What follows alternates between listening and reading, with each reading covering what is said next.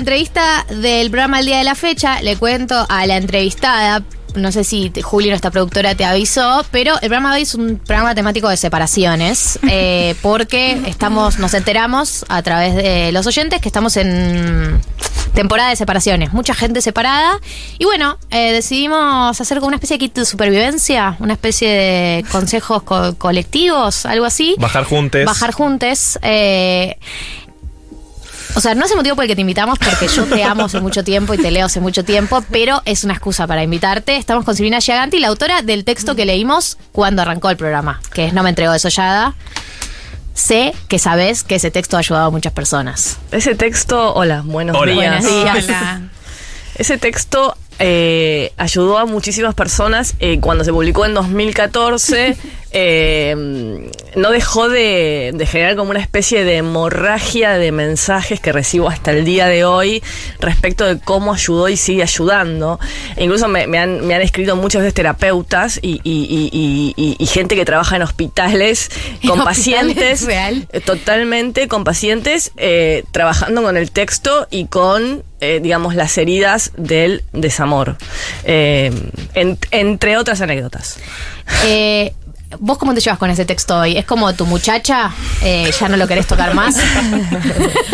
Eh, no me entrego desollada y tomar agua, comer fruta de tarda en apagarse. Es Claro. muchacha ojos de papel de espineta y es mi muchacha. Son Sí, mis tomar agua, muchachas. comer fruta también, eh, Este, también es verdad que se viralizó y, bastante. Y, y- y te genera como, viste, como, como, como que también me, se, me, se, se me vuelve carne los, los otros poemas que son un poco dejados de lado. Digo, che, este, Esto también. reconozcamos un poco a la totalidad de los poemas, que, que todos tienen algo para decir interesante, no. Pero bueno, eh, me, me parece súper legítimo, por otro lado, es, es un chiste. No, está bien, Lo igual, de muchacha es, un chiste. Me parece súper legítimo que, que la gente se, se, se enganche con algo. Eh, hay muchos artistas que cuando, más que nada los que escriben canciones, que cuando eh, escriben una canción sobre desamor, la escriben cuando ya están en un lugar estable, ¿no? No la escriben en el momento más crudo del sufrimiento. Vos, eh, cuando escribís sobre temas eh, de rupturas o temas que te, que te sensibilicen, eh, ¿en qué momento lo haces? Yo creo que hay como una. Hay, hay- hay una frase para responder esta pregunta con la que coincido bastante que tiene que ver con que no se puede escribir ni en caliente ni en frío. ¿No? Este. ¿Cómo sería?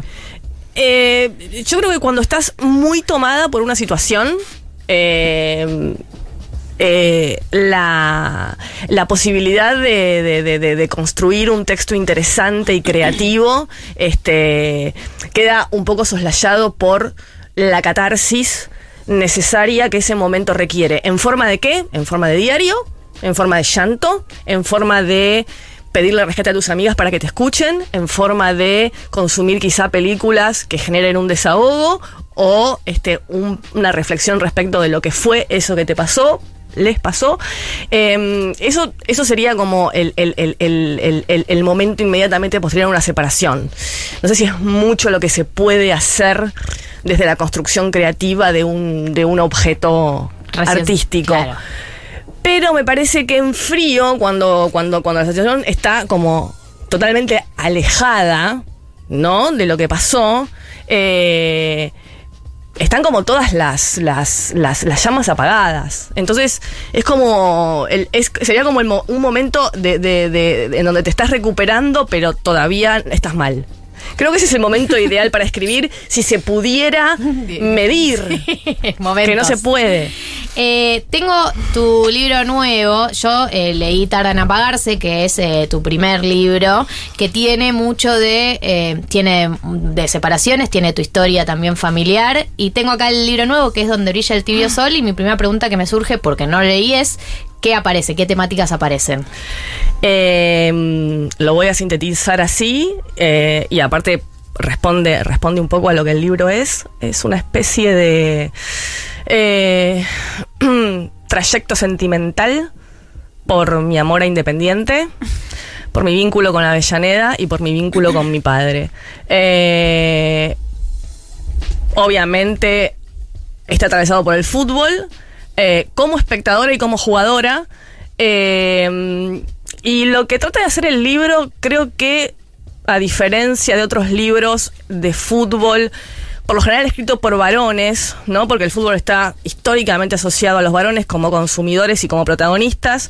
Lo que intenta hacer este libro un poco eh, es poner en tensión la pasión y poner la tensión la transmisión de un padre hacia un hijo o hacia una hija, eh, eh, el heredar los colores. De hecho, una de las grandes anécdotas es que mi viejo no es independiente, por ejemplo. Entonces siempre como una tensión ahí, este que en realidad sugería otras tensiones. Y también poner en tensión un poco el barrio, que me ha, me ha, me ha otorgado el privilegio de ser de independiente, pero también poner en tensión eh, lo expulsivo de lo que es criarse en un barrio para una persona disidente, por ejemplo. Silvina, eh, con respecto a, tus procesos de escritura, Tardan en apagarse fue, además de ser tu primer libro, un libro súper exitoso en términos, en términos comerciales, eh, de ventas, para lo que es la poesía, ¿no? Que se, que se suele distribuir de, maneras un poco más acotadas.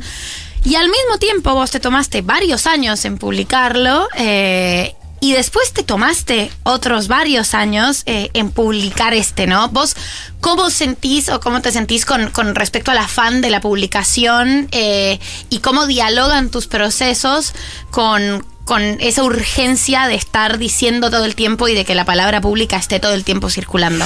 Bueno, eh, gracias por la pregunta. Es una pregunta interesante.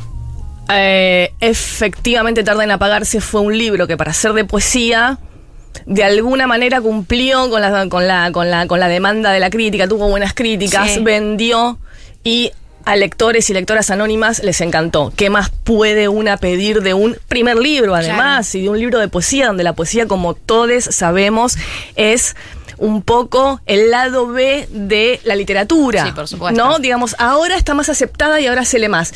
Pero en la época que yo publiqué, y muchísimo antes, no era, no es un género, no es un género que la gente dice entender. Entonces lo desestima, ¿no? Y no lo consume. Dicho esto. Eh, cuando publico Tarda en apagarse, obviamente hay demandas de, bueno, o, o preguntas sobre cuándo iba a volver a publicar. Porque si te fue bien, de alguna manera este, te están dando la bienvenida a un modelo de profesionalización de tu, de tu oficio. Un modelo de profesionalización que puede ser, bueno, tenés que, esta palabra pública la tenés que aprovechar y tenés que regularizarla. ¿Entendés? En un sistema que puede este, concretarse en publicar cada dos años. Claro. Sí, porque si no publicas cada dos años, te caes del mapa. Hay algo con caerse del mapa en general en las personas que hacemos cosas. Hay un temor a caerse del mapa. Este, hay un temor a que, una. hay que estar en, algún lugar todo el tiempo. A ver, hay que, hay que generar el contenido que cada una y cada uno sabe generar, porque si no lo genera, desapareces, ¿no? Vértigo de la velocidad a la que va la vida. En la, literatura, que es un proceso más lento, es un proceso muy artesanal, esa profesionalización por ahí te la, te la te sugieren que la tengas cada dos años. Mi opinión y mi, y mi, y mi, y mi sentimiento con respecto a eso es que una no tiene tanto para decir todo el tiempo. No, eso. Bueno. Eh, sí, digamos, si uno tiene muchísimo para decir, está inventando mucho de lo que tiene para decir, ¿entendés? Y no está siendo demasiado fiel. Claro. ¿Sí? A esa cantidad de contenido que uno tiene para proponer. Entonces, la profesionalización hoy es eso, no caerse del mapa quiero preservar en mi vida, quiero preservar en mi vida, como respuesta definitiva quizá, es quiero preservar en mi vida que mis procesos de escritura respeten mis tiempos. ¿Sí? Dicho esto, este este texto está publicado cinco años después. Claro. ¿sí? Lo cual para un escritor que se profesionaliza quizás es demasiado tiempo.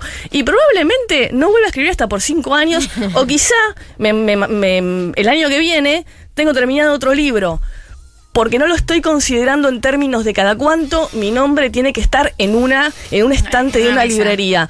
Si yo si yo si yo siento que tiene que pasar eso, seguramente escriba cosas de más, porque no tengo tanto para decir.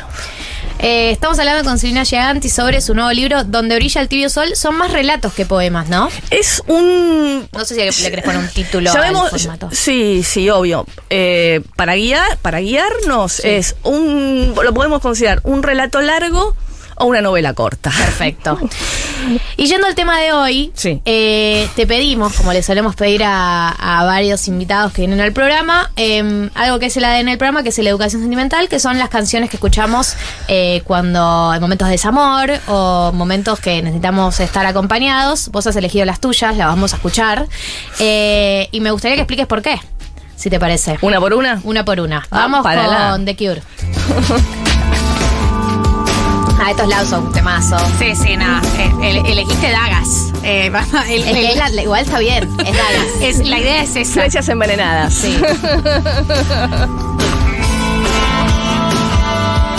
y también se puede compartir em, tu kit de supervivencia. No solo de canciones, sino eh, eh, caja de herramientas en momentos de desamor. Lugares que sabes que te traen cierto confort, cierta tranquilidad.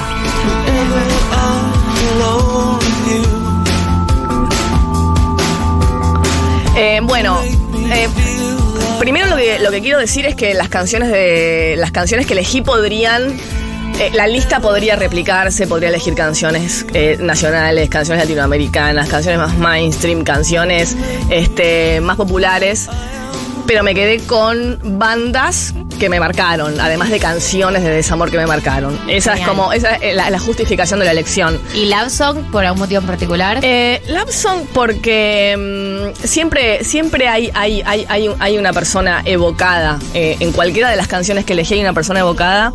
Y, y Love Song es una canción que me remite a, a, no sé, a mi primer amor. Eh, ella era una chica dark. Gustaba de Cure. estupenda, digamos, eh, como, como, como en su, en su, en su estética, era una, una- una chica estupenda. Este, y, y me acuerdo que la conocí y tenía una remera de The Cure. eh, y, y me puse a escuchar The Cure. Obvio. Y me encantó y me apropié de la banda. Y Love Song fue una de las canciones que más me gustaron. Eh, y en realidad es una canción más que de desamor, en su letra es de amor. Claro. Pero, a ver, ¿qué pasa? Muchas canciones de desamor son de desamor porque son de amor, Por supuesto. ¿no?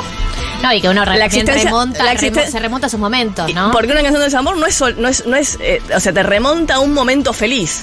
Creo que justamente las canciones de desamor, la potencia que tienen, eh, la potencia para el daño también, la potencia para, para, para la nostalgia, es que son canciones que hablan, que hablan de, de- del amor, ¿no? Claro. No de la ruptura. Sí, sí, sí, sí, sí. Es que yo creo que están las dos, los dos estilos. El, hay mucho dentro del rubro desamor ya post ruptura, que es eh, la canción resentida, ¿no? Exactamente. Vuelve, o la canción Ahora estoy peor, bueno, etcétera. Y están las canciones que remontan, ¿no? Que se remontan a todos sus momentos A los momentos felices. nostálgicos, de un lugar un Exactamente. poco eh, más, más nostálgico. Así que esto es de Cure Lawson, eh, la primera selección de, de Silvina en este Educación Sentimental personalizado. Y la segunda banda, una de mis bandas preferidas, preferidas de Patch Mode, A Question of Last.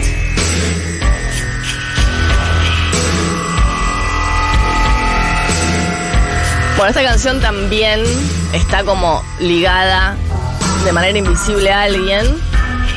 Es una canción que de hecho eh, fue una relación en la cual fuimos y vinimos muchísimo tiempo y, y una canción de la cual hablamos, ella y yo, como representativa de nuestro Claro. vínculo. Ah, era el tema.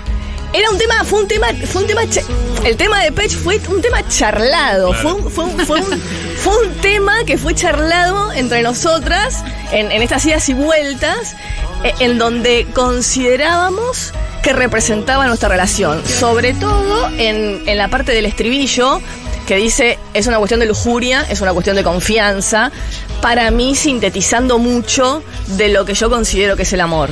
Lujuria y confianza. Es una excelente definición. Eh, eh, te- duda que te consulto a vos, pero pues también porque apareció eh, un oyente que consultaba esto, es cuando hay muchas idas y venidas, ¿en qué momento se define que ya no da para más idas y venidas?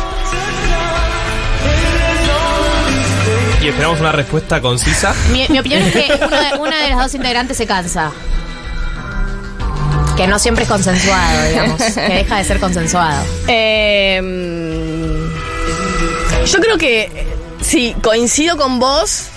eh, pero digamos, también en una ruptura, en una ruptura que puede ser como, que, que puede tener menos eventos de idas y vueltas, también es muy probable que la ausencia de consenso exista. Es decir, que siempre sí, sí. sea una primera persona de las dos que tome, digamos, la delantera y diga, esta relación no me satisface.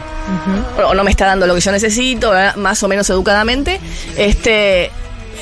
Y en una relación de ida y vuelta, en general, me parece que lo que sucede es que el cansancio de ese ir y venir termina ganándole a la excitación y al entusiasmo de cada vuelta. O alguien se enamora Claro. de otra persona. Eso también pasa. Eh, puede ser.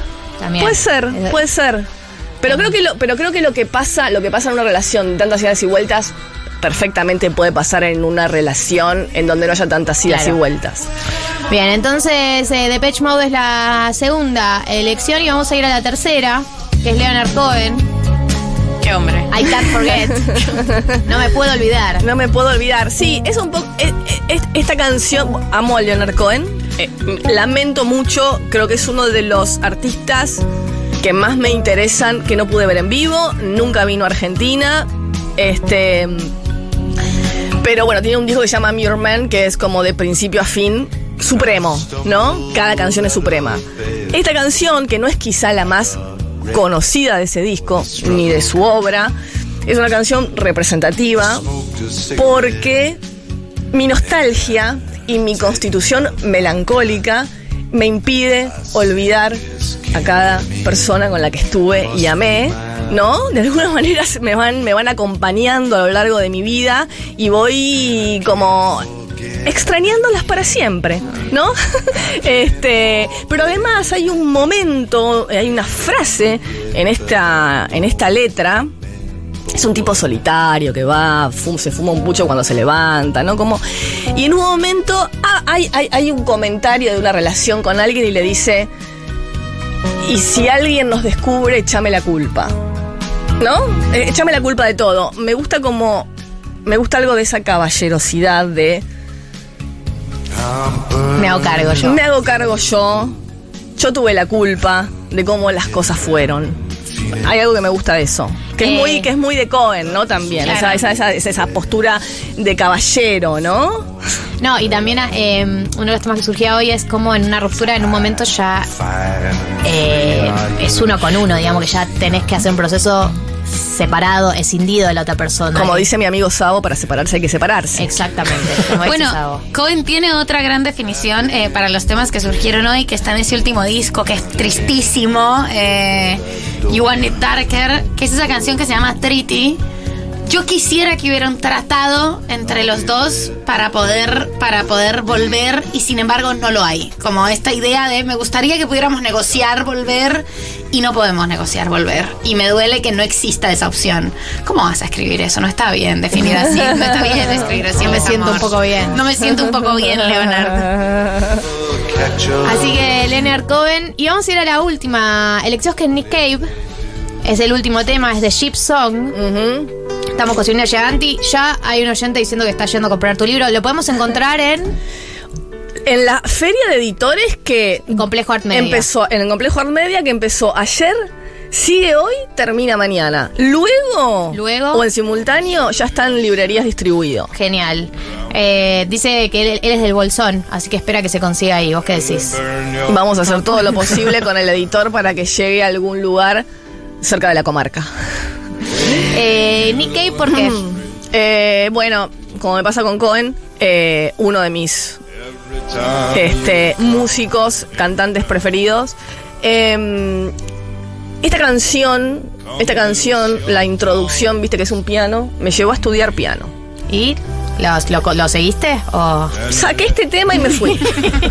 pasa mucho? Te soy Con el- sincera. con los instrumentos pasa mucho eso. Me parece un bastante de madera. No es lo mío la música. Viste que hay gente que intuitivamente Sí, se sí, convierte sí, en sí. Kay Richard. No. No, una este, que, que saca, que saca. Nunca entendí lo que es sacar temas. sacar temas de Hay gente oído. que de chico en la casa estaban, estaban los instrumentos, que, que lo tiene como algo me- medio natural. No, bueno, pero si tenías ese objetivo, te fuiste vencedora. Bien. Sí, sí, sí, sí, sí, exactamente. Entonces saqué como, saqué como el tema. Dicho esto, es una canción muy triste que tiene que ver con decirle a alguien que es momento de irse volando, ¿no? Este. Taza, taza. Y sí, es una, es una canción como muy, muy tierna desde lo musical.